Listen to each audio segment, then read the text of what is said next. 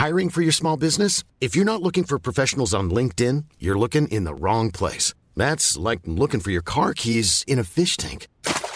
LinkedIn helps you hire professionals you can't find anywhere else, even those who aren't actively searching for a new job but might be open to the perfect role. In a given month, over 70% of LinkedIn users don't even visit other leading job sites. So start looking in the right place. With LinkedIn, you can hire professionals like a professional. Post your free job on linkedin.com slash people today.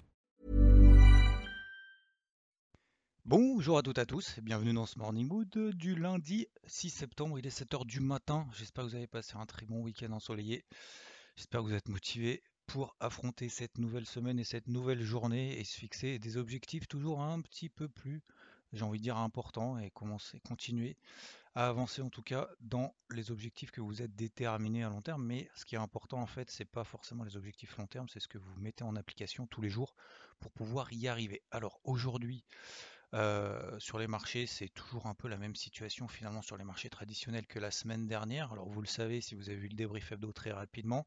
Donc le DAX, on est dans un range, on va continuer à travailler les deux bornes en haut et en bas. Donc 15 930, 980 en haut pour chercher des ventes sur des signaux baissiers horaires et 15 660, 15 620 en bas pour chercher des achats. Concernant le CAC, j'ai pris donc une position à la vente sur les 6770, alors bon, je m'en veux un peu, mais encore une fois, après coup, c'est vrai que bon, c'est toujours un petit peu facile, mais c'est vrai que j'aurais peut-être dû attendre entre midi et deux pour pouvoir tout simplement mettre mon stop ABE avant le NFP, parce que sinon là, on aurait pris plus de 100 points sur le CAC, ce qui est quand même énorme hein, sur le CAC, euh, et pour viser du coup des objectifs baissiers un peu plus importants, là maintenant, ça va être un petit peu plus délicat de rentrer position à la vente, mais vous voyez l'intérêt notamment de faire des plans en début de semaine. C'est pour ça que moi je vous partage le carnet de bord. En fait, je le mets un peu en, forme, bien évidemment, pour que ce soit lisible, visuel et un peu sympathique aussi à lire et à regarder.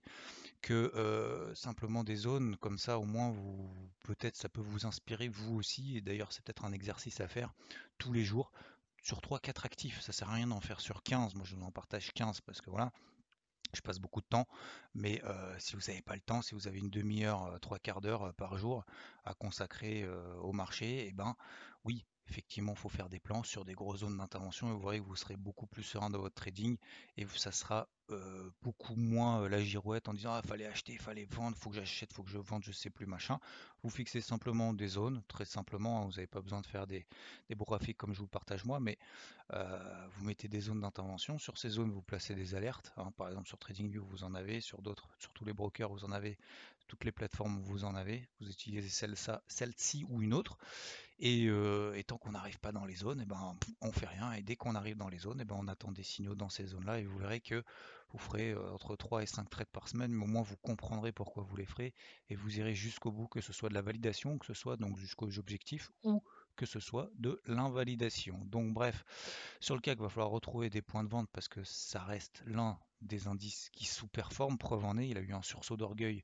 C'était mercredi, jeudi la semaine dernière. C'était d'ailleurs plutôt mercredi.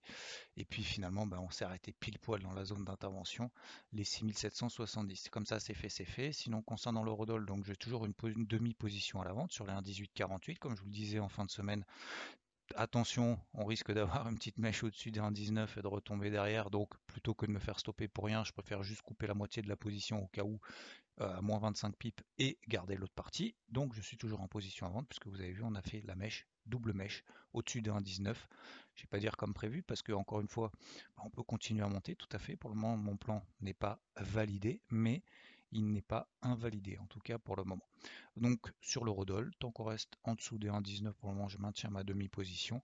Quand est-ce que je reprendrai et compléterai ma position? Bah, Quand j'aurai déterminé tout simplement un signal de vente euh, intéressant pour pouvoir compléter la position. En tout cas, 1,1820 pour mettre le stop ABE, 1,1750 comme objectif pour le moment.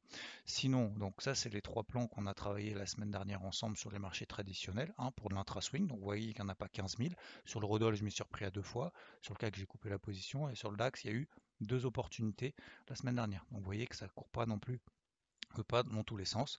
À l'inverse, par exemple, de plans qui ne fonctionnent pas, comme le Nikkei qui a repris de manière assez fulgurante euh, les 28002. Et j'ai pas cherché à m'opposer au flux, à me dire c'est sûr qu'il va baisser. Non, j'ai pas eu de signal dans ma zone. Il retourne. Il était en tendance neutre euh, notamment en daily, alors que la tendance primaire, la tendance de fond depuis le début du mois de mars est baissière, bah, j'ai pas eu de signal à nouveau. Voilà, je l'ai vendu à plusieurs reprises ces dernières semaines et ces derniers mois. Là, ça n'a pas été le cas. Je le laisse filer pour le moment. Bien évidemment, je vous partagerai après tous les éléments du carnet de bord sur IVT tout au long de, en tout cas de cette matinée pour reprendre un petit peu de recul. C'est important, je pense, de prendre un petit peu de recul, de pas toujours avoir la tête dans le guidon. Voilà. Donc concernant les marchés traditionnels cette semaine, le seul rendez-vous important, ce sera la conférence de presse de euh, la Banque Centrale Européenne. Christine Lagarde, ça sera jeudi. Sinon, ça sera des petites stats pas grand chose à se mettre sous la dent. Donc là-dessus, il ne faudra pas compter sur ces stats pour apporter de la volatilité, quand bien même le NFP, vous l'avez vu, vous l'avez compris, notamment vendredi dernier, n'a pas apporté de réponse au marché. C'est la réunion de la Fed euh, et c'est surtout, je pense, la séance de questions-réponses de la Fed euh, lorsqu'il y aura la Fed en septembre, qui sera vraiment très très important pour savoir s'il y aura tapering ou pas en fonction de cette hausse des salaires ou en fonction de ces créations d'emplois qui sont nettement inférieures à ce qu'attendait le marché, nettement inférieures à, ce qu'on attendait. Donc effectivement, ça peut provoquer quand même quelques soubresauts. Bref, en attendant pour le moment, les tendances restent intactes. L'eurodoll, oui, on est dans une zone de short, mais pour le moment, ça ne veut pas c'est simplement en phase de latérisation. Les indices américains sont les plus forts, donc on ne s'oppose pas au flux. C'est la raison pour laquelle aussi dans le carnet de bord, ça vous donne aussi des lignes directrices, peut-être des idées à dire, bon, euh, effectivement, bah, il n'y a pas de signal baissier, donc euh, je ne vais pas essayer de chercher le point haut. Effectivement, il y a peut-être mieux à faire, notamment sur le CAC, notamment sur le DAX par exemple. Euh, il n'y a pas de repli non plus pour pouvoir se positionner. Le seul où il y a des replis, c'est celui qui ne monte pas, c'est le Dow Jones qui est complètement complètement perdu depuis le 23 août. Donc voilà, concernant les cryptos, bah, on continue notre travail, hein, c'est-à-dire qu'effectivement, bah, soit on a des positions de fonds qui courent, et bah, tant mieux, on est en mode hodler, donc, donc de toute façon on se pose même pas la question de regarder le marché tous les jours, mais sinon si on est en mode trading et on veut continuer à faire travailler son portefeuille, à faire travailler sa, sa psycho, à faire travailler tout simplement sa méthode d'intervention sur le marché, son money management et tout ce qui va autour, et eh ben on continue à travailler. Donc je vous ai partagé pas mal de choses sur IVT, notamment vendredi, donc avant mon passage sur, euh, sur BFM sur les à peu près autour des je crois que c'était 14h20. Beaucoup de configs qui sont en phase de rattrapage. Alors il y avait deux choses, il y a deux semaines, vous vous souvenez, je vous avais dit oui, on va être probablement dans une partie un peu plus oscillante, ce qui est le cas.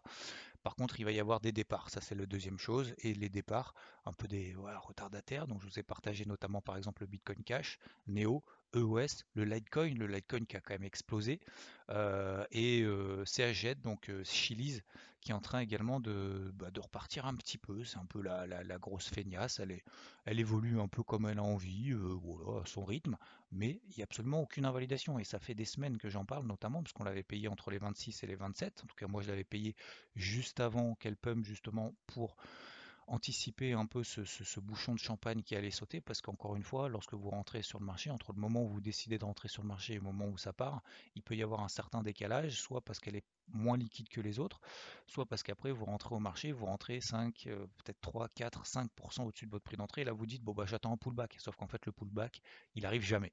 Donc euh, ça, j'avais anticipé un petit peu. Donc là-dessus, euh, bah, pour ceux qui ont suivi sur les 27, on est encore à plus 50%. Et pour ceux qui n'ont pas suivi, encore une fois, hein, il y a une possibilité de renfort, notamment autour des 40, 41. Là, on est sur les 42, 43. Voilà. Et sur toutes les autres, donc par exemple sur EOS, euh, e sur Neo également, bah, on a fait les, les plus 10% là-dessus. Et du coup, bah, ça nous permet d'alléger tranquillement la position, prendre un petit peu de cash, prendre un petit peu aussi de confiance, de mettre le stop au cours d'entrée et d'essayer de laisser courir la position, pourquoi pas vers des objectifs daily plus ambitieux. Par exemple sur Neo, ça nous donne les 88, 88 euh, dollars. Euh, sur EOS, ça peut nous donner les 7,50, 7,80, à peu près autour de cette zone-là. Donc là, on est simplement dans des phases de latérisation un petit peu partout.